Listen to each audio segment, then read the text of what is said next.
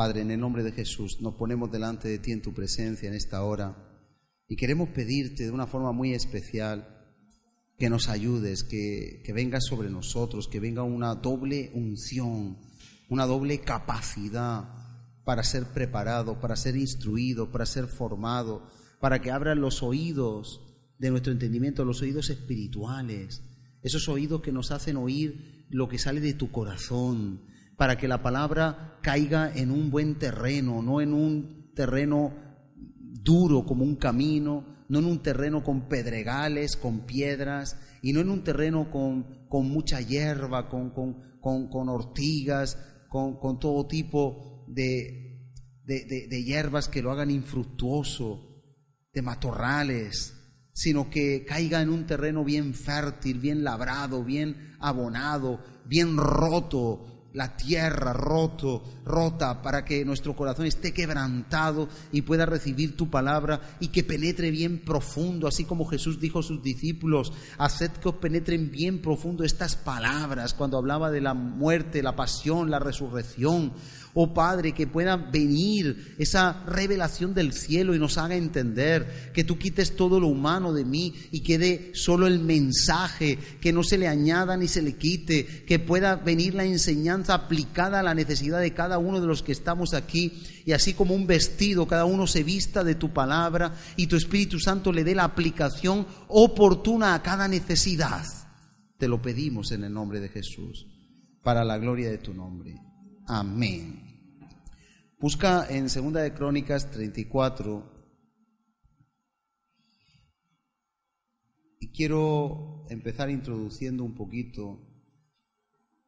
¿Hay alguien aquí, me imagino que no, que estará en la escuela dominical, que tenga ocho años? No. ¿Y en la escuela dominical hay alguien que tenga ocho años? ¿Eh? ¿Elías? ¿Sí? Elías tiene siete. ¿Me, puede secuestrar a Elías un minuto? Un minuto, ¿eh? Un minuto. Con permiso de la profe. Quiero que leas conmigo. ¿Puedes leer conmigo en, Segunda de Crónicas 34? ¿Puedes leer conmigo al mismo tiempo? ¿Qué dice? De ocho años era Josías cuando comenzó a reinar. ¿Puedes venir aquí? Un momentico. Siete años, ponle un año más, ponle así. ¿Qué te parece si lo hacemos pastor? Sí, a mí, pues yo no.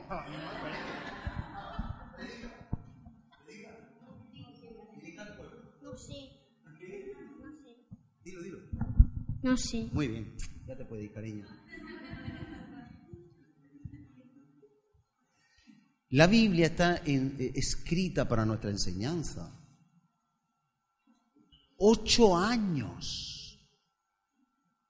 Ocho años. ¿Qué nos querrá decir Dios con eso? Porque te voy a decir algo, hubieron reyes con mucha más edad que metieron la pata hasta, no la ingle, sino hasta el cuello. Pero ahí hay una enseñanza. Dice, de ocho años era Josías cuando comenzó a reinar y treinta y un años reinó. ¿Lo hizo bien o no? Si tú lees la historia, Josías lo hizo muy bien. Descubrió la palabra de Dios y empezó a aplicarla. Empezó a restaurar las cosas que sus antecesores no habían hecho. Fue un buen rey. Fue un rey con sabiduría de Dios. Las circunstancias le llevaron al reinado. Él no lo buscó. Pero fue un rey que buscó a Dios. Fue un rey que dijo, Dios me va a ayudar y la, respuesta es con una pregunta, ¿habrá algo imposible para Dios? ¿Cuántos años tienes tú? ¿Eh? 17. ¿Tú te ves capaz de ser reina? ¿Pastora? ¿Ahora mismo? ¿Así? Ah, ah, ah. ¿Eh? Con ocho años, diez años menos que tú. Ocho años. Y a mí esto me habla de que hace más el que quiere que el que puede. Me habla de que con Dios todo es posible. En ti todo es posible. Ojos se todo lo puedo. Hay una, eh, es muy marchosa esa canción, pero tiene su revelación, ¿eh? Yo al principio era un poco contrario a esa canción, pero esa canción es buena. Yo vivo para ti, dice, ¿no? Bueno, no me acuerdo, eh, la tengo medio medio. Pero lo importante, lo que te quiero transmitir y expresar, es que para Dios no hay nada imposible. Yo no estoy diciendo que vamos a poner personas antes de tiempo. Yo personalmente soy contrario a ese supuesto predicador que es un niño. Todo eso no debería de ocurrir. Pero en la Biblia ocurrió el caso, por línea hereditaria, que este joven tuvo que reinar. Y tuvo que hacerlo y lo hizo bien. Y Dios lo permitió. No para que nosotros nos saquemos ahora este texto y decir, ala, venga, un niño que sea. No, no, no. Ni mucho menos. Pero sí para ti y para mí. Que muchas veces decimos, ay, yo soy niño, como Jeremías dijo en Jeremías 1. ¿Cómo que somos niños? Hoy vamos a ver qué hace más el que quiere que el que puede. Este, este rey hizo cosas grandísimas. Este rey restauró las cosas conforme al corazón de Dios. Este rey, si tú lees la historia, yo no tengo ahora el tiempo, hizo, te lo digo por encima, porque no me voy a meter ahí, me voy a meter en otras cosas. Su padre Amón hizo cosas terribles, sacrificio a los ídolos, fue un mal ejemplo, sirvió a los ídolos y nunca se humilló ante Dios. Tú sabes que dicen de tal palo tal astilla, pues a veces no. A veces de malos padres salen buenos hijos y a veces de buenos padres salen malos hijos. Pueden ocurrir las dos cosas, aunque lo normal es que de tal palo salga tal astilla. Pero en este caso no. Fíjate que los siervos de su padre se levantaron contra el rey y lo mataron en su casa por perverso. Había que acabar con él. Por eso pusieron a Josías. Él no lo buscó, pero Josías hizo lo recto delante de Dios. Mira, en, dice la Biblia que hizo lo recto delante de Dios. Dice que no se apartó ni a derecha ni a izquierda, que buscó a Dios, que limpió los lugares altos donde se quemaba incienso a otros dioses como acera, que derribó a los baales, que los desmenuzó en pedazos, los hizo polvo las imágenes y la imagen del sol y de acera. Y luego encontró el libro de la ley y empezó a leerlo, a mandar que se leyera y se hizo pacto con Dios para caminar en su voluntad. Bueno, muchas cosas que no vamos a entrar ahí. Pero lo que te quiero decir, ah, su abuelo, su abuelo, el abuelo de Josías, quiero que esto lo grabe, fue el hombre más perverso de todo Israel se llamaba Manasés, tiene nombre de faraón, ¿eh? Se llamaba Manasés y era el hombre más perverso de toda la historia del pueblo de Israel. O sea que muchos, muchos podemos decir, ay, yo es que lo tengo difícil porque yo no nací en una familia cristiana, me convertí de mayor, no tengo las cosas a favor, no sé leer, no me pongas excusas, no me pongas excusas. Josías era un niño y su abuelo perverso, su padre malísimo. Y él hizo las cosas bien. Por lo tanto, tú también las puedes hacer bien. Y quiero leerte una historia a ver si alguien lo ha estudiado en el instituto, porque los profesores deben de explicar estas cosas. Los jóvenes, los niños, yo tengo por ahí unas diapositivas, pero no te las voy a poner están siendo reclutados para la guerrilla. Lo saben, ¿no? Hay países donde están con armas y están pegando tiros y están muriendo. En otros países son explotados para sexualmente. Hay prostitutas con 12 años y con menos años y niños también. En otros lugares los explotan laboralmente. Hay niños que ya con 7 y 8 años están siendo explotados laboralmente, trabajando en talleres clandestinos. Eso pasa mucho en los países orientales. En minas. Hay niños que trabajan en minas. Yo tengo fotos de eso. Y, sin embargo, nosotros estamos hablando que si un niño puede hacer todo ese trabajo, ¿cuánto podremos hacer tú y yo? Quiero hablarte de Luis XVII. ¿Quién sabe quién era Luis XVII? Luis XVII, esto es una historia real, ¿eh? lo que te voy a, lo voy a leer, pero es una historia real. Cuando Luis XVII, que fue rey de Francia, era niño, con siete años de edad, Elías, mi hijo, lo hemos subido aquí siete años. Yo no sé cómo, cómo pudo reaccionar, como te voy a contar. Mira lo que pasó. Hubo una revolución en Francia. Su madre era María Antonieta. ¿Te suena de la historia? ¿Eh? Los que están en el instituto les suena, ¿no? María José, ¿te suena? O ya el derecho te borró todo. Su madre era María Antonieta. Cuando ella oía decir a la gente que no tenían pan, se quejaban, porque los que tenían mucho dinero tenían mucho dinero y tenían buenos bocadillos, buenas eh, hamburguesas y no de estas, es un decir, no había hamburguesas, no se llamaba así. Pero mientras ellos se comían el pata negra, los otros iban al cubo de la basura. Y entonces dice que cuando decían que tenían hambre, la madre decía, pues que coman pastel. Y pensaba que lo que decía era chistoso, pero la gente no pensaba que era chistoso, hasta que llegó un momento que se levantaron y le cortaron la cabeza a María Antonieta. También le cortaron la cabeza al padre de Luis XVII.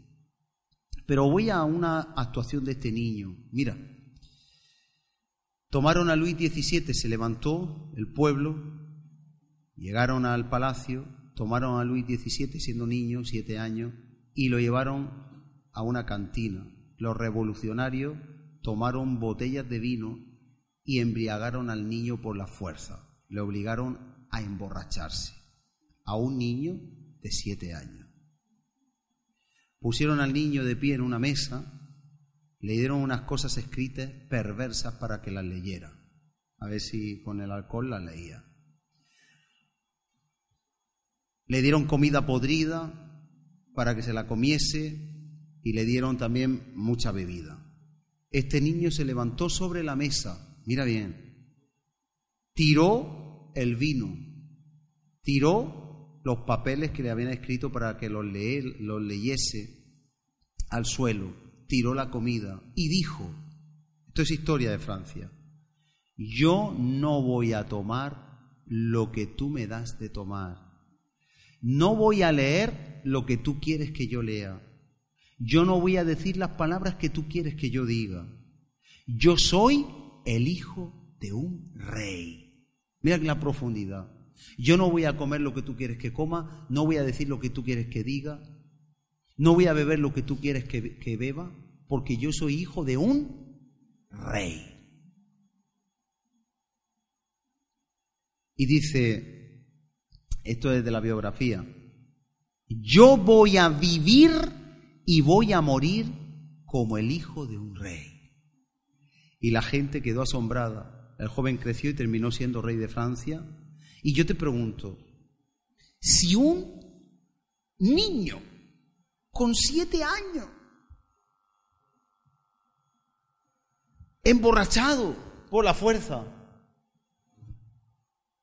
con tan corta edad, es capaz de entender que no va a hacer lo que el mundo le diga que haga, porque él sabe que es el hijo de un rey y que él va a vivir y va a morir como un hijo de rey. ¿Qué nos pasa a nosotros, hermanos? ¿Es que no somos hijos del rey de reyes y señor de señores? ¿Es que tu padre no es un rey? ¿Es que Cristo no es nuestro rey? ¿Es que no tenemos nosotros una corona esperándonos? ¿Es que no somos nosotros, dice en primera de Pedro, reyes y sacerdotes para nuestro Dios. Entonces, ¿por qué vivimos como mendigos? A veces vivimos como mendigos, escondiéndonos y dándonos miedo las cosas. Y, como el camaleón hablábamos el otro día, transformándonos, mutándonos. Ahora viene la fiesta del... Escúchame, si tú vas a la fiesta del pueblo, Dios te lo revelará. Pero quiero decir, para quedar bien voy. ¿Para quedar bien? ¿Por qué? No tienes que quedar bien con nadie. Mira, mira este, este joven a su madre le habían cortado la cabeza y al padre también. ¿Qué le podía esperar a él? Lo mismo. Pero no se dejó intimidar. Él lo tiró la comida, tiró el vino, tiró las notas. ¿Y qué dijo él? Yo soy hijo de un rey. Tuvo autoridad con siete años. Yo no me imagino con siete años ningún niño hablando así. Pero es posible. Si es posible en lo natural, cuanto más en lo espiritual. Con Dios todo es posible, o en ti todo es posible. Es que nosotros le tenemos a Él. Es que hay gente que no tiene nada, pero tú le tienes a Él. ¿Dónde están nuestros miedos? ¿Por qué le damos más prioridad al miedo que al poder de Dios? ¿Será que no conocemos a Dios? ¿Será que no le conocemos lo suficiente? ¿Será que tenemos más miedo del hombre que de Dios? ¿Será que queremos agradar antes a Dios que a los hombres? Cuando cogieron a los discípulos en el libro de los Hechos y le dijeron, no habléis más de Jesús, y le dieron latigazos, salieron gozosos. Y dijeron, es necesario que obedezcamos a Dios antes que a los hombres. Tenemos que despertar como pueblo. No digo que tú estés durmiendo, yo digo en general. Hay que despertar, hay que entender. Josías, ocho años, empieza a reinar y reina 31. He dicho 31 antes, ¿no? Y reinó 31 años sobre Jerusalén. Luis XVII, rey de Francia, con siete años se planta a los revolucionarios y dice, yo soy hijo de un rey, a mí tú no me vas a decir lo que tengo que hacer. Y nosotros tenemos 20, 30, 40, 50, 60 y nos intimida la gente. ¿Eh? Somos como los monos de circo que por una por un cacahuete bailamos.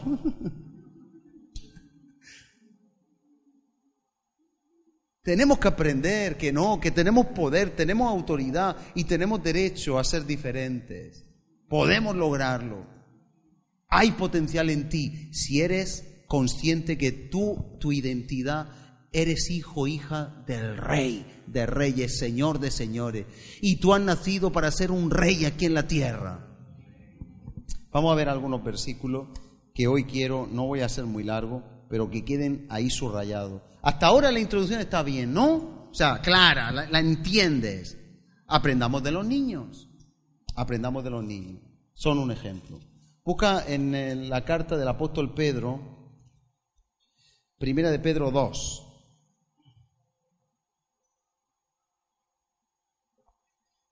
Versículo 9. Vamos a ver qué nos dice aquí y vamos a ver ahora unos versículos que nos entren, nos hagan entrar en conciencia y podamos de algún modo poder visualizar, entender. Tú tienes una identidad maravillosa, que las circunstancias no te impidan. Yo, yo de verdad, yo aprendo de, tanto Josías, que es una vida para verla, pero no, es que no es el tema, era introductorio. Yo aprendo mucho de Josías y de Luis XVII porque yo, yo tengo ahora, voy a cumplir 45. Y, y yo digo, Dios mío, con 45 años, dirían los jóvenes, tacos, a mí me falta valor al lado de estos dos. Porque yo a veces digo, uy, yo no valgo para pastor, esto, esto se me queda grande. Y Josías con, con ocho años, rey. Digo, yo soy un cobarde. Y cuando yo me siento presionado por el ambiente, que todos nos sentimos alguna vez presionados por el ambiente, yo no me parezco ni a Luis XVII muchas veces. Es verdad que luego el Espíritu nos redarguye, nos impulsa, nos ayuda. Pero yo tengo mucho que aprender. Porque es que siete años son muy pocos años. Cuando yo le he dicho a Elías, ala, predica, ¿qué ha dicho? No sé. que esto no es una simulación, es real, siete años como Luis XVII. Es, es real para que nos hagamos una idea, para que entre dentro de nosotros. Bien, dice en 1 de Pedro 2, 9. ¿Qué dice ahí? Más vosotros, ¿quiénes son vosotros? Nosotros.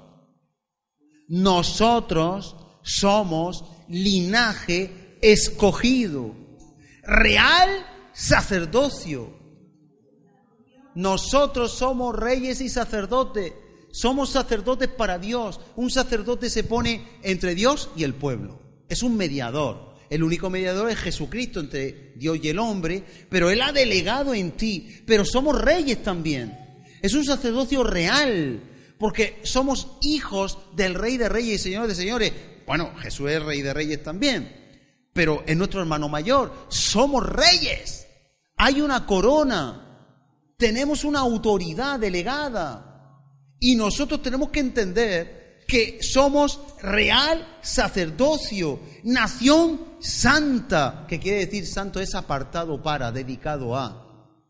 Nación santa, pueblo adquirido por Dios para que anunciéis las virtudes de aquel que os llamó de las tinieblas a su luz admirable. Hermano, ¿para qué te adquirió Dios? Para anunciar las virtudes de Él, que te llamó de tinieblas a luz, de angustia a alegría, de depresión a gozo, de desesperación a esperanza, de pecado a santidad. Él nos llamó de muerte a vida. Y tenemos que anunciar esas virtudes. Y me da mucho miedo. ¡Ay, qué vergüenza! A veces pasa o no. ¡Ay, qué vergüenza que me ven! ¡Ay, que no sé qué! ¡Ay, que no sé cuánto! ¡Ay, que la Biblia en la mano! ¿Y dónde la va a llevar? Si hay que llevarla aquí, pero en la mano hay que llevarla a la iglesia o en el coche, donde sea. No te dé vergüenza, no te dé miedo.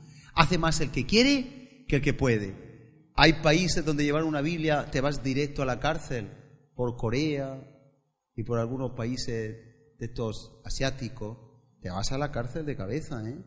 Prohibido por ley. Y las personas van con su Biblia. Hombre, no provocando, sería de tonto, pero no se esconde, la lleva en su mochila y si me toca. Son casos reales y nosotros no valoramos la libertad. Somos libres, libre para correr, libre para llevar mi Biblia, libre para predicar en la playa, libre para predicar a mis vecinos, libre para que digan, este está loco, loca por Cristo, libre para que hagan lo que quieran, no me pueden hacer nada de momento. Quizá más adelante sí.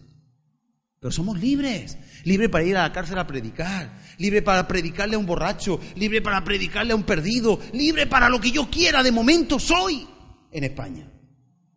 ¿Qué hacemos con nuestra libertad? A veces somos libres legalmente, pero no somos libres espiritualmente. Porque claro, hay una realidad. Y esto no, eh, no es para nadie, es para todos si yo estoy en el hospital, en la cama, con un suero, otro suero, la mascarilla de oxígeno y con un montón de goteros y... Pi, pi, pi, pi. Y yo no puedo ir a visitar a nadie, yo no puedo ayudar a nadie, yo no puedo predicarle a nadie, porque el que necesita la sanidad, ¿quién es? Yo. Entonces, a veces al pueblo cristiano, cristiano le pasa eso, que estamos en la UBI espiritual y no podemos ayudar a nadie porque estamos para que nos ayuden. ¿Verdad que conoce a alguien en algún país así? ¿Verdad que sí? Aquí no, pero en otros sitios sí. En otras iglesias sí. Pero cuando uno está lleno, porque fíjate que Josías estaba sano y Luis XVII estaba sano. Y no estoy hablando de sanidad física, estoy hablando de sanidad emocional, espiritual. Y nosotros necesitamos entender eso. Tú y yo podemos hacer mucho más, pero necesitamos esa llenura del Espíritu, esa presencia del Espíritu. Necesitamos esa nitidez y seguridad de saber que somos hijos de un rey. Ven un momentico a Jeremías 1. Jeremías 1 tuvo una crisis parecida a la que en otros países, otras iglesias tienen, tú y yo no, obviamente, pero bueno, yo a mí me ha pasado alguna vez. ¿Para qué vamos a mentir? Mira lo que pasa aquí.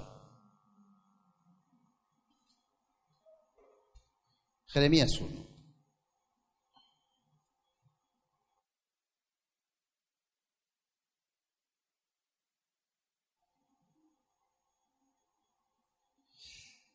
A Jeremías Dios le habló, pero es que a ti también Dios te habla.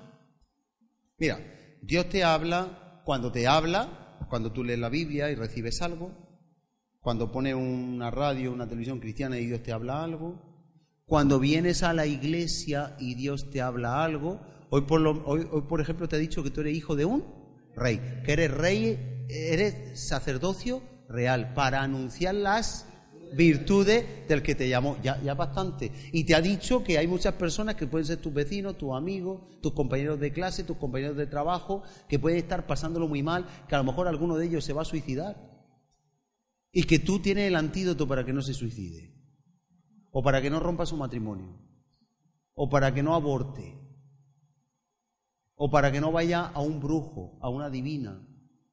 ¿Quién tiene el antídoto? Tú, el que tiene que anunciar las virtudes del que nos llamó, de las tinieblas, que todo eso es de las tinieblas, el aborto, la ruptura matrimonial, el, ir a la droga, el ir a los juegos de azar, el ir al brujo, todo eso es de las tinieblas, y nos lleva a la luz admirable. Tú eres el portador de esa noticia. Eres tú quien Dios ha escogido. Dios puede hacerlo directamente, pero nos escoja a nosotros. Cuando alguien tiene clara su identidad, entonces rápidamente suceden los milagros. Dios empieza a darle a la persona todo lo que necesita para ser un ejemplo. Mira, yo he conocido profetas más bajos que tú. Y hay personas que porque son bajas tienen complejo y dicen, ay, yo no puedo ser nadie. He conocido de todo tipo de complexión gruesa, delgadita, enclenque, tartamudo, siervo y sierva de Dios que no te pueden imaginar. Con pelo, sin pelo, con, con mira, el, el, Nick, Nick como es, este que no tiene ni brazos ni piernas, y es un ejemplo. Ahora, yo, con todo lo respeto a ese hermano y ese siervo de Dios, yo no quiero ser así. Pero entonces, ¿por qué tenemos complejo? Ay, que tengo una oveja más grande que otra. Es que yo no sé hablar. Por favor. Si lo importante es el que te llamó, el que te escogió. Él te escogió. No le defraudes. No defraudes su confianza. Así que Dios habló a Jeremías, pero a ti también te habla. Y dice aquí la palabra del Señor. Versículo 4. Vino pues palabra de Jehová a mí diciendo, antes, y esto es para ti también, que más en el vientre te conocí. Antes que naciese te santifiqué y te di por profeta a las naciones.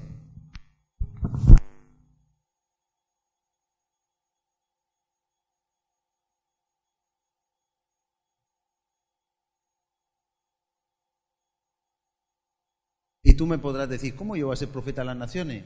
Si a mí me da miedo bajar en avión, Escúchame, si aquí tenemos, aquí tenemos medio mundo, aquí tenemos un montón de naciones, aquí de varios países ya. Una palabra que tú digas aquí, Dios te ama, ya ha sido profeta a las naciones. Es que no hace falta. Te vas a la orilla de la playa y ni te cuento. Rumanía, Rusia, Estonia, Letonia, Lituania, eh, Francia, eh, Alemania, eh, Honduras, República Dominicana, Chile, Perú, Colombia, Ecuador. De eso no hay nunca, ¿verdad? Eso va un montón. Ahora más que nunca. Y dice, y yo dije, y a veces tú y yo decimos, ay, ay Señor, si yo no sé hablar, porque yo soy niño o niña. Y yo pregunto, ¿de cuántos años? ¿De siete o de ocho? ¿Tú me estás entendiendo? ¿Quieres que saque a uno de siete? Él dice, no sé, y entiendo, no sabe, no sabe. Pero yo creo que tú sabes un poquito más que él. Yo creo que todos los que estamos aquí, menos Juanito, sabemos más que Elías si tuviéramos que improvisar una predicación, ¿o no? Ahora, no te comas de vista a los críos, ¿eh? Que son esponjas, ¿eh? tú, le dices predica y dice yo no soy pastor, yo no sé. Porque tienen su conocimiento. Pero si tú lo ves jugar a los críos de la iglesia, yo no sé los vuestros, pero yo he visto a muchos críos de la iglesia jugar y cuando lo dejas solo empiezan a bautizarse, y tal, y en el nombre de Jesús yo te bautizo. No, de verdad, yo lo he visto. Y empiezan, y venga, ahora quién predica, yo, tal, tal. Yo los veo. O sea, pero bueno, pero entiendo que son niños, no, no pueden llevar a cabo una predicación. Seguramente tú sí puedes llevar a cabo una predicación con la ayuda del Espíritu Santo. Pero es cómodo decir, para eso está el pastor, para eso están los evangelistas, para eso está mi, mi hijo, para eso está mi amigo, para eso está la radio. Mira, tú escuchas la radio. Pero Dios te ha escogido a ti y a mí. Porque a tu esposo le vas a llegar tú y tú al tuyo. Yo no. Si un día viene le puedo llegar. Pero vosotras tenéis que hacerlo. Y ahí hay que tener mucho tacto. Mucho tacto. Hablando de eso, vamos a primera de Pedro otra vez. Ah, bueno, perdón, yo soy niño. Y dijo Jehová, no digas soy niño, porque a todo lo que yo te envíe, irás. Y dirás, lo que yo te mande. No temas delante de ellos, porque contigo estoy para librarte. Hermano, tenemos que entender que si Dios envía, Dios envía. Ven un momentico a primera de Pedro. Ahora te voy a dar un principio porque también estamos aquí para enseñar principios bíblicos importantes. Primera de Pedro. Para los que tienen yugo desigual, un consejo al hilo de lo que había dicho. Si tu esposo o tu esposa no están en el Evangelio, no me estés porque no sé qué, porque te vaya al infierno, porque no sé qué, el dedo en la llaga, y tal, y, pues, eres más malo que, que, no sé quién, eres más malo que Jezabel, más mala que Jezabel, eres más malo que... No, no, no, no, no estemos siempre metiendo el dedico en la llaga, eh, vete, te metieron en la cárcel porque tú como no tienes al Señor, vete conmigo que yo sí soy santo santa. No, hombre, no, eso no. Vete a venir una multa, no sé qué, no sé. No, no, no, no, no. O sea, no acribille, no atosigue, no le meta el evangelio. Eh, eh, eh, déjame una Biblia. La Biblia no es para hacer así. Algunos piensan que sí. Toma, y toma, y toma, y pa, y pa. Eh, eh, eh, que yo, yo la sé manejar. No es para eso. La Biblia es para sacar el amor de Cristo. El Evangelio es el, el buen mensaje, la buena nueva del amor de Cristo a cada uno de nosotros. Por lo tanto, si tú quieres que tu esposo no se convierta nunca, sigues ese camino. Se va a convertir. El Señor es tan bueno que un día a lo mejor lo convierte, pero, pero no por ti. Y a veces hacemos eso. Yo lo he visto en personas. Yo lo he visto y empiezan siempre con la lucha y con no sé qué. Pues yo por lo menos no sé qué, pues yo por lo menos... Mírate, no vales para nada. Eso, no es el camino. A veces con un buen celo, me decía una hermana el otro día, que no, que, no es con mala intención, ¿no? Pero un día Dios te va a convertir. Cuando mi madre me decía a mí, un día tú te vas a convertir, yo decía, déjame, y me iba de la casa. Yo estaba casado y a mí que me dejen paz. Yo no quiero saber nada de este Dios. Y encima me, y yo dejé de ir a comer a casa de mi madre. Y yo voy ahí a que me caliente la cabeza, si lo que me faltaba. Ahora, por eso no, por eso no fue. Ya Dios trató conmigo, pero por eso, a lo mejor si mi madre hubiera dicho, vete un día si quieres y tal, y no me hubiera dicho nada más, a lo mejor hubiera llegado antes yo. Pero yo rebelde, más de 10 años rebelde. Porque decía, Dios tiene poder para tocarte. Yo como el agua cuando la ve el gato. Tío, a mí déjame tranquilo. ¿Es verdad? ¿Me entendéis lo que quiero decir o no? A veces pensamos que eso es bueno, pero no hay que tener tacto. ¿Cómo? ¿Y cómo se convierte al cónyuge incrédulo? Lo dice en primera de Pedro. Léelo conmigo, mira. Eh, esto da igual que sea hombre o que sea mujer. Dice, asimismo vosotras mujeres, capítulo 3, versículo 1. Aplicándolo al hombre, no con lo que el hombre no se sujeta a la mujer, obviamente, pero el hombre la tiene que amar. ¿Eh? El hombre ama, la mujer se sujeta. Ya sabes que esos son los principios bíblicos del matrimonio. Y dice, asimismo vosotras mujeres, estad sujetas a vuestros maridos, respetad a vuestros maridos, honrad a vuestros maridos, tener en cuenta a vuestros maridos, que vean que, que queréis depender de ellos, aunque luego para el pecado hay que decir no, Dice, para que también los que no creen a la palabra sean ganados como... ¿Ha visto el emoticono del, del WhatsApp que lleva una cremallera? Venga, que te va a pervertir, que luego te saldrá un cáncer y luego va a llamar a Dios y Dios te va a decir que tararí, que rí. Venga y vente a la iglesia. A veces nos ponemos, alguna persona se puede poner así, ¿verdad? A Dios rogando y con el mazo dando. Tú cuando te venga el problema y el infarto, ¿qué vas a hacer? ¿Y Dios qué te crees que te va a dar? Vente ya, que va a ser demasiado tarde. Mira qué barrigón te ha hecho. Eso no es la solución. Así no se convierte tu marido ni tu mujer. Y entonces dice que sean ganados sin palabra, porque ellos ya no creen. Sin palabra, ¿por qué? Por la conducta por una conducta, dice, casta en el do, irrespetuosa.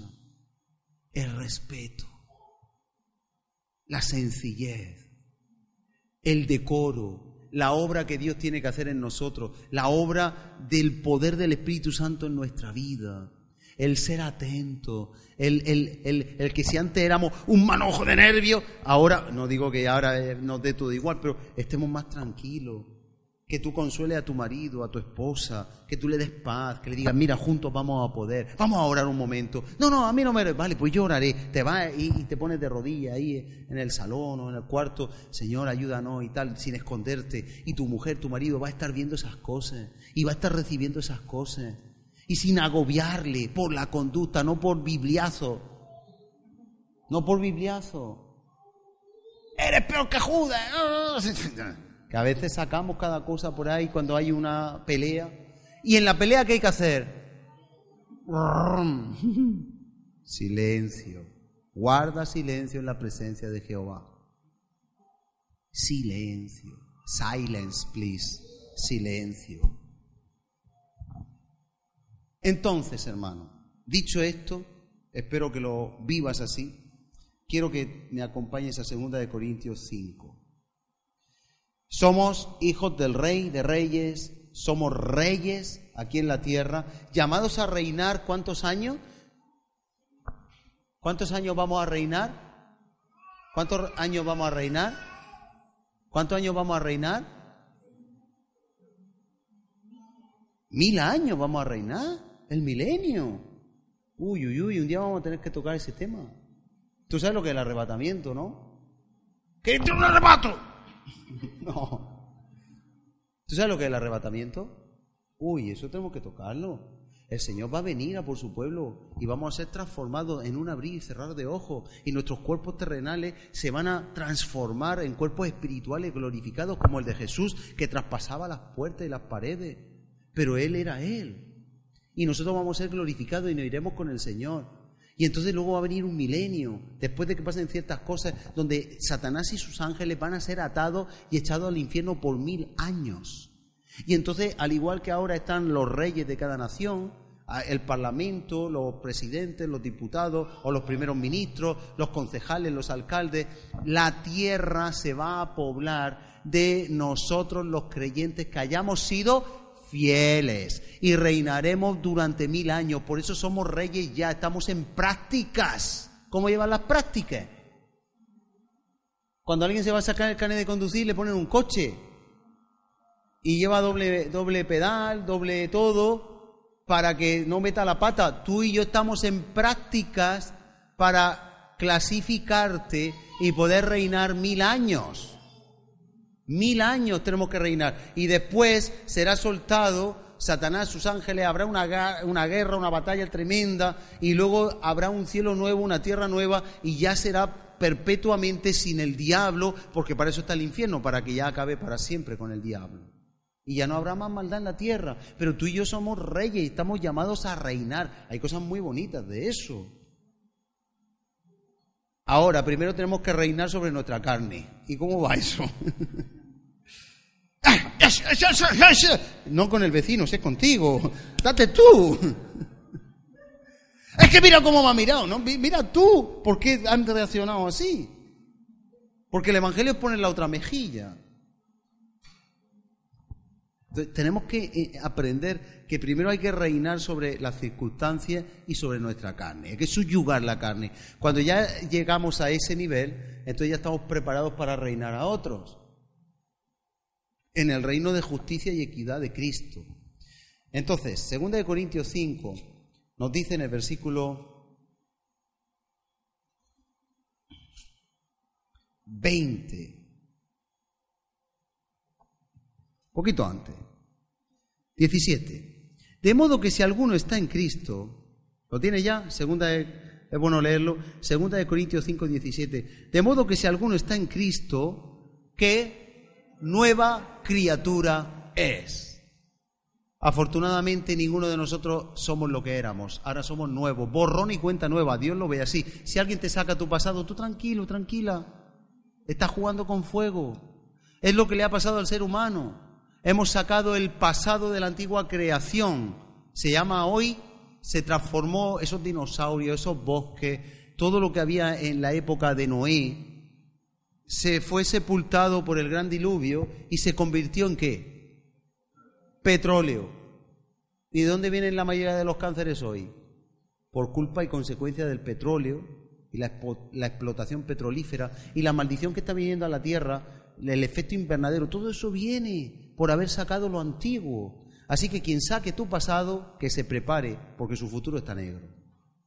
Ahora, dice aquí la palabra que ahora somos nuevas criaturas, ahora somos reyes, ahora tenemos que reinar. Las cosas viejas pasaron hoy aquí, todas son hechas nuevas. Y todo esto proviene de Dios, quien nos reconcilió consigo mismo por Cristo y nos dio el ministerio de la reconciliación. Así que tú tienes que ir diciéndole a las personas, Dios te ama, no le insulte, Él te ama reconcíliate con Él. Y si dicen loco, pues tranquilo, le has dado oportunidad a pensar. A mí me ministró mucho que una vez leí en, en, un, en una especie de, de folleto para animar a evangelizar, leí a alguien que escribió, quizá la persona a la que tú le vas a dar el folleto o le vas a hablar del Señor, ese día puede morir. Pero aunque te lo rechace, aunque tú le hables y te lo rechace, es una oportunidad de salvación que o se pierde o se gana. Dice, a lo mejor te lo rechaza, pero se va a su casa pensando en el asunto. Y quién sabe si al llegar a su casa puede haber un milagro.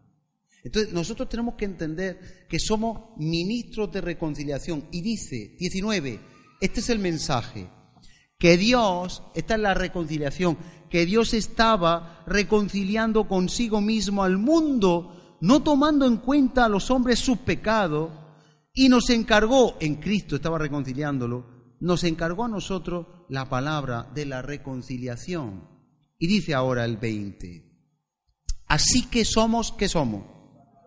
Embajadores. ¿Qué más?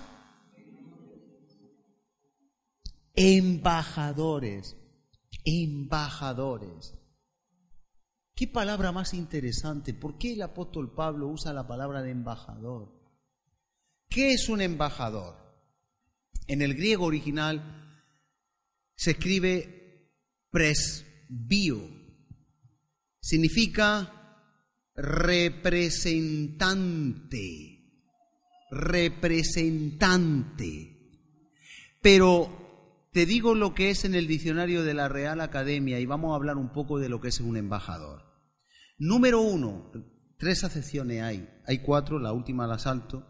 La acepción número uno es persona con el mayor rango en el servicio diplomático que representa ante otros estados al estado que lo nombra. ¿Me puedes hacer un favor, Benjamín? ¿Puedes levantarte?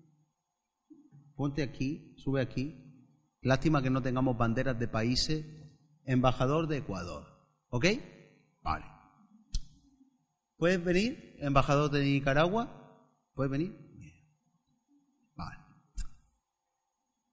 Eh, ¿Tú eres de qué país? Sí.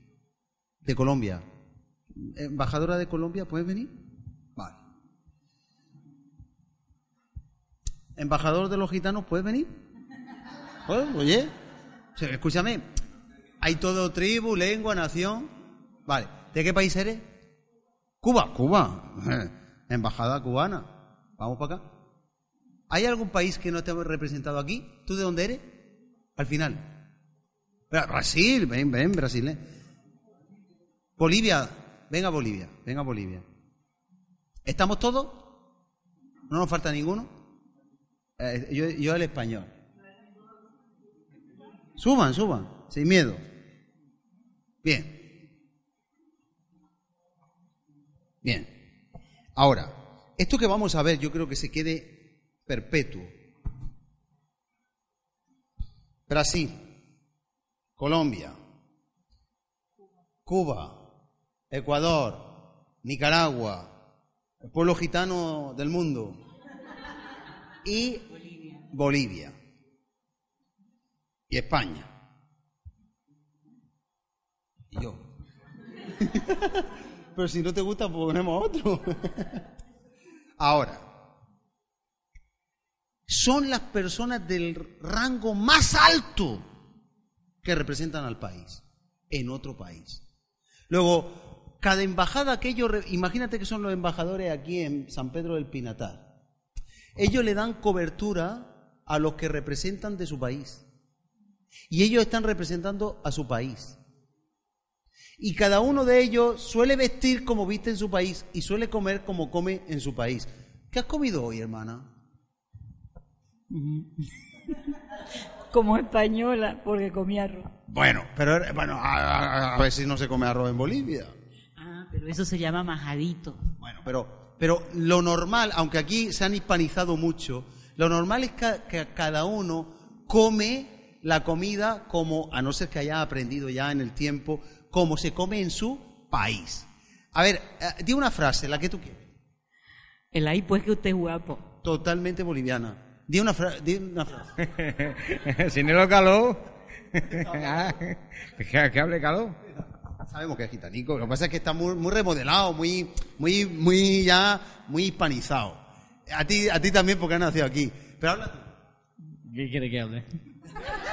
Un poquito más. Soy embajador del reino de los cielos. Soy embajador del reino de los cielos. Cielos, ¿eh? Cielos. Habla un poquito. Hola, Embajadora del reino de los cielos. soy embajadora del reino de los cielos. Sí. El- el- ¿Qué le dijeron a Pedro? ¿Te acuerdas lo que le dijeron a Pedro cuando decía, tú eres de ellos? Y decía, yo no, yo no, di yo no, yo no, Yo no. di yo no, Yo sí. di yo no. Yo no. Pero, pero hasta en el tono se nota diferente al mío, ¿a que sí? Y decían, tú hablarte de lata, tú eres de Brasil, di lo que quieres. ¿O no? No le dijeron, tú eres uno de ellos, ¿sí o no? ¿Se lo dijeron o no? Porque se notaba que hablaba diferente. Yo quiero llevarte esto a extrapolarlo a que tú y yo somos embajadores del reino de los cielos. Ahora, no vayáis. Defino del diccionario de la Real Academia, persona con el mayor rango en el servicio diplomático que representa ante otros a su Estado que lo nombró. ¿Quién lo nombró? Su Estado. ¿Quién los nombró? Su Estado. ¿Quién te nombra a ti? El reino de los cielos.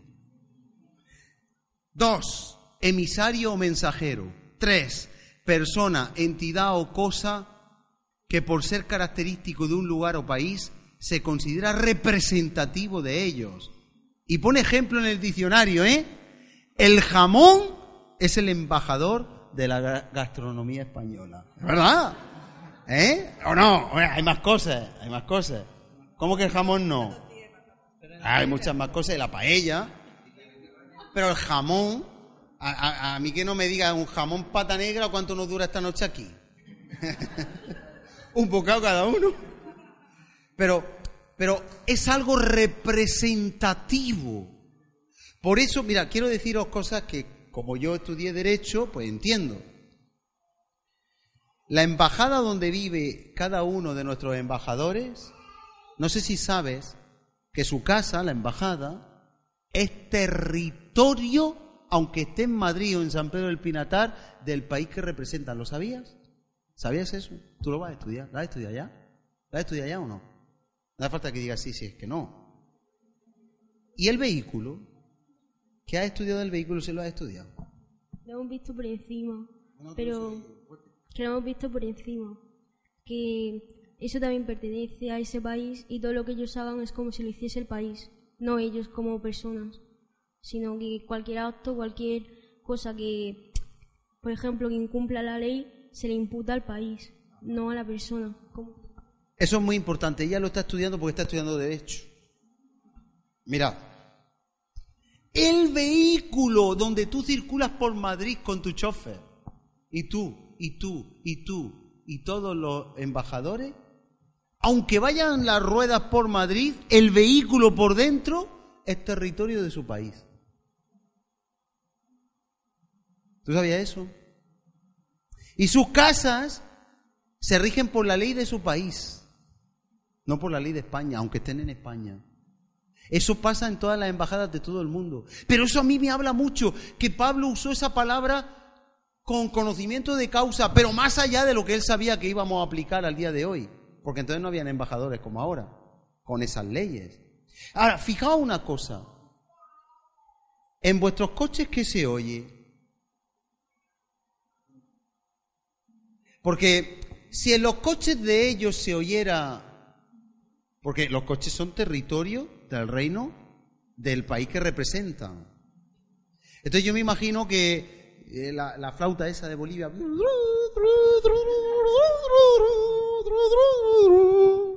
¿Eh? Si son verdaderos representantes de su país, llevan la banderita del país, visten, si fuera, ¿tenemos al- algún escocés o escocesa? Claro, si, si hubiera un escocés, saldría con la faldita escocesa y la gaita y tal, ¿eh? ¿Sí o no? O sea, van representativos, visten en Bolivia ahí con, mucho colorido y tal y cual, ¿eh? Cada uno eh, eh, eh, en, en Brasil, pues hablan en portugués, en brasileño, obviamente. Cada embajador representa su patria. Ahora, ¿qué pasa? Ahora son embajadores del reino de los cielos como tú. ¿Qué pasa si en el coche de ellos se oye, dale al cuerpo alegría Macarena, que tu cuerpo es alegría, cosa buena, dale. ¡Oh, Macarena! ¡Oh! Me ha salido mal el oh, porque mejor, gloria a Dios, ¿no? Ahora, ahora yo pregunto, yo pregunto. Si en el coche de los cristianos se oye esa música, ¿a quién están representando ellos? En su coche se supone que están los ángeles. En, vuestros coches se supone que se vive. Hemos cantado una canción hoy. Así. Uy, cómo canto, madre mía, va a llover y todo. Lo digo sin cantar. Que se me ha salido la nota para arriba. Así como en el cielo, tu reino venga aquí. Pero es que en la iglesia tenemos que vivir como si vive en el cielo y en vuestras casas como si vive en el cielo.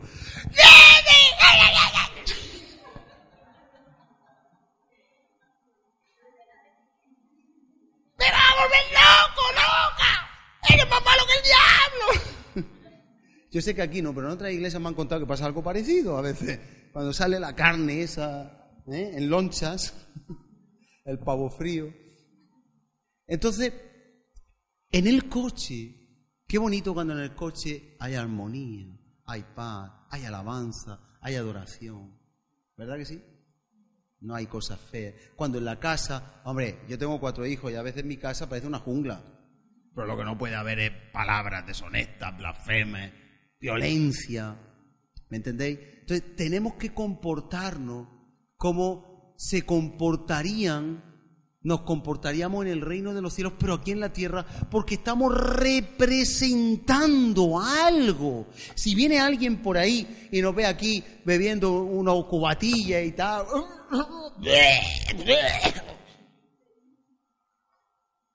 es que hoy era el cumpleaños de no sé quién y se nos fue la mano. Escúchame, eso pasó en la iglesia de Corintio. Lo dice. No te vayas a creer tú que eso no ha pasado en alguna iglesia. Entonces, si viene alguien y nos ve, ¿a quién estamos representando? Al reino de las tinieblas, al reino del hombre. Entonces, tenemos que entender que nuestra responsabilidad. Mira, en la embajada de China hablan en chino, comen eh, eh, eh, con los palitos. Cada uno con la identidad, cada embajada con la identidad de su pueblo, de su raíz, de su lenguaje, con sus leyes, con sus normas. Esto es muy importante, muchas gracias, ya podéis marchar.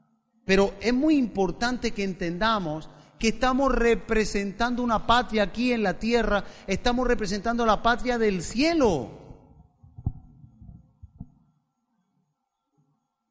Yo he visto cristianos, bueno, tendrían un mal día, ¿no?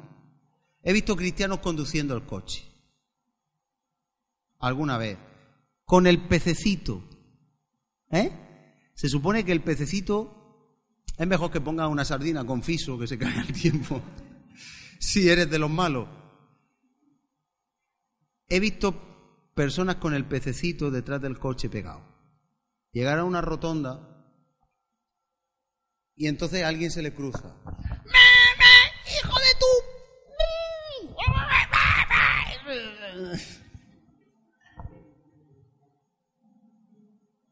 Y yo lo he visto, ¿eh? No iba yo, iba en otro coche, pero vi el pez y digo, ese no puede ser cristiano.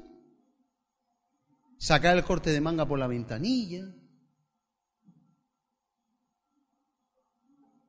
A ver, ¿cuándo los ángeles hacen esas cosas?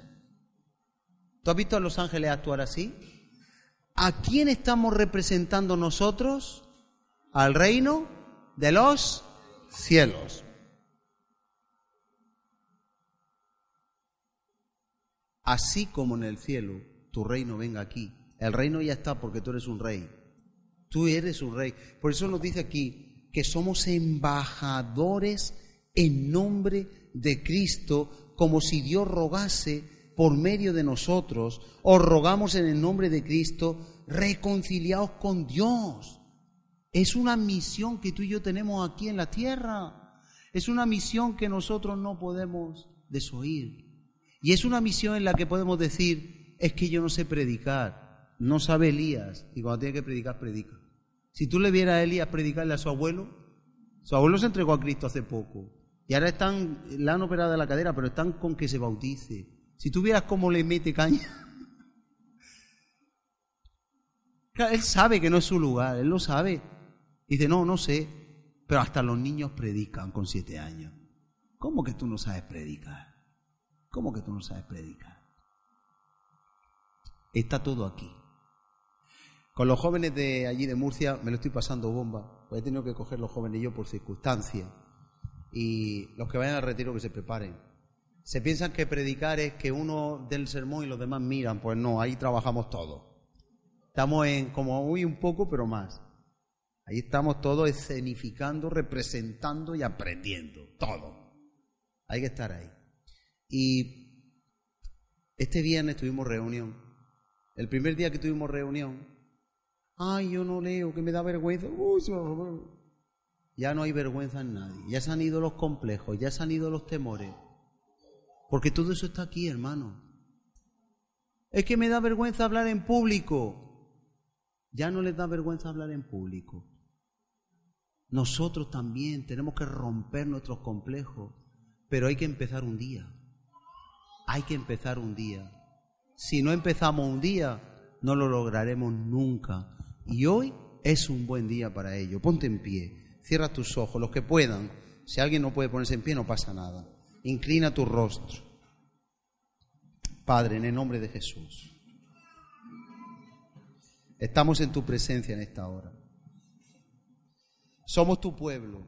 Y yo te ruego hoy de una forma muy especial, por encima de cualquier otra cosa, yo te ruego que nos des identidad identidad, identidad de hijos, identidad de reyes y sacerdotes, identidad de escogido, identidad de llamados, identidad de ministros. Somos ministros de reconciliación, somos representantes del reino de los cielos, somos embajadores, embajadores, embajadoras, embajadores, representantes de una patria celestial. Nuestro reino no está en la tierra, sino en el cielo. Venga tu reino, venga tu reino, así como en el cielo, aquí en la tierra. Venga tu reino, tu reino venga aquí. En el nombre de Jesús, yo desato una unción especial en esta noche para entender que somos enviados, que tú nos has enviado a la tierra a traer tu reino, a que tu reino venga aquí, a este lugar, a cada hogar, primero a nuestro corazón para reinar en nosotros. Yo te ruego en el nombre de Jesús que haya dominio propio, control, que cada uno de los hermanos y hermanas que están en este lugar puedan traer dominio sobre sí, que puedan ser reyes sobre la carne, controlar dominar los impulsos carnales de la ira, del carácter, que pueda haber un dominio, dominio propio en el nombre de Jesús, de tal manera que también podamos conquistar otras áreas, también podamos ayudar a otras personas y ser esos embajadores que tú nos hablas hoy. Traer la representación del cielo a la tierra en nuestros vehículos, nuestras conversaciones, nuestra forma de conducir, nuestra forma de hablar, nuestra forma de vivir en casa, lo que vean y oigan nuestros vecinos, que sea el reino de los cielos en la tierra, que sea el carácter de Cristo en la tierra.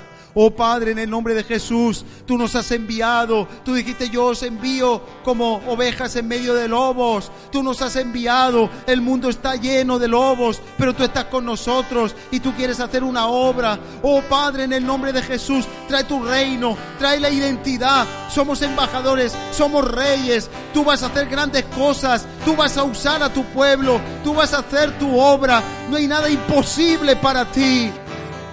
Ponemos nuestra vida bajo tu cobertura. Yo te ruego por cada uno de los que están aquí Espíritu Santo, ven a este lugar. Ven a este lugar, trae convicción, quita miedos, se van los complejos, se va el temor, se va el miedo, se van las ataduras que el diablo ha tenido cauterizando a las personas. Se rompe toda atadura en el nombre de Jesús. Se va todo pudor, toda vergüenza en el nombre de Jesús. Que como Luis 17, él dijo, viviré y moriré como hijo de un rey. Que hoy tu pueblo viva como rey, como reina, porque lo somos, lo somos.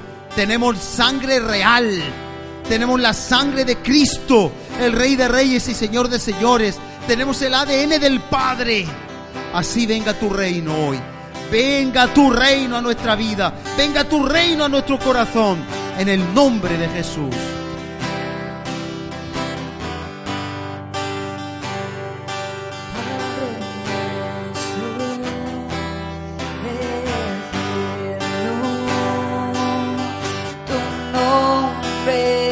Nombre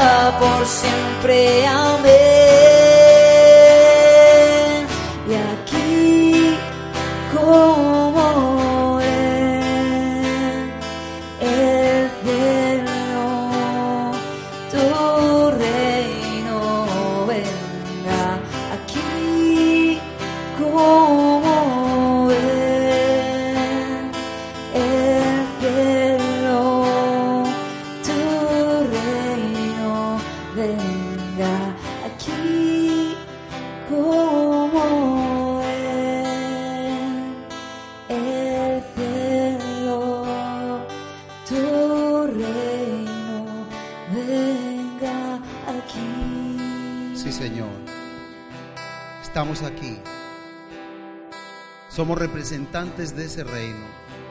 No solo en tu iglesia tiene que venir. Primero a nuestros corazones. Después a nuestros vehículos, hogares. Que venga tu reino y se establezca. Vamos a hacer una oración conjunta. Voy hacer una oración y puedes repetirla si estás de acuerdo para que venga su reino. Pero es el poder de estar de acuerdo, de estar unidos todos o más en el nombre de Jesús y pedir algo en fe. Podemos pedir así, Padre, venga tu reino a mi corazón, a mi hogar, que como se vive en el cielo, se viva en mi hogar. Que con el lenguaje del cielo, con el amor del cielo, con la palabra del cielo, se viva en mi hogar, se viva en mi vehículo, se viva en mi iglesia, para que el reino de los cielos sea establecido por todos nosotros de una vez y para siempre. En el nombre de Jesús. Amén. Tuyo es el reino.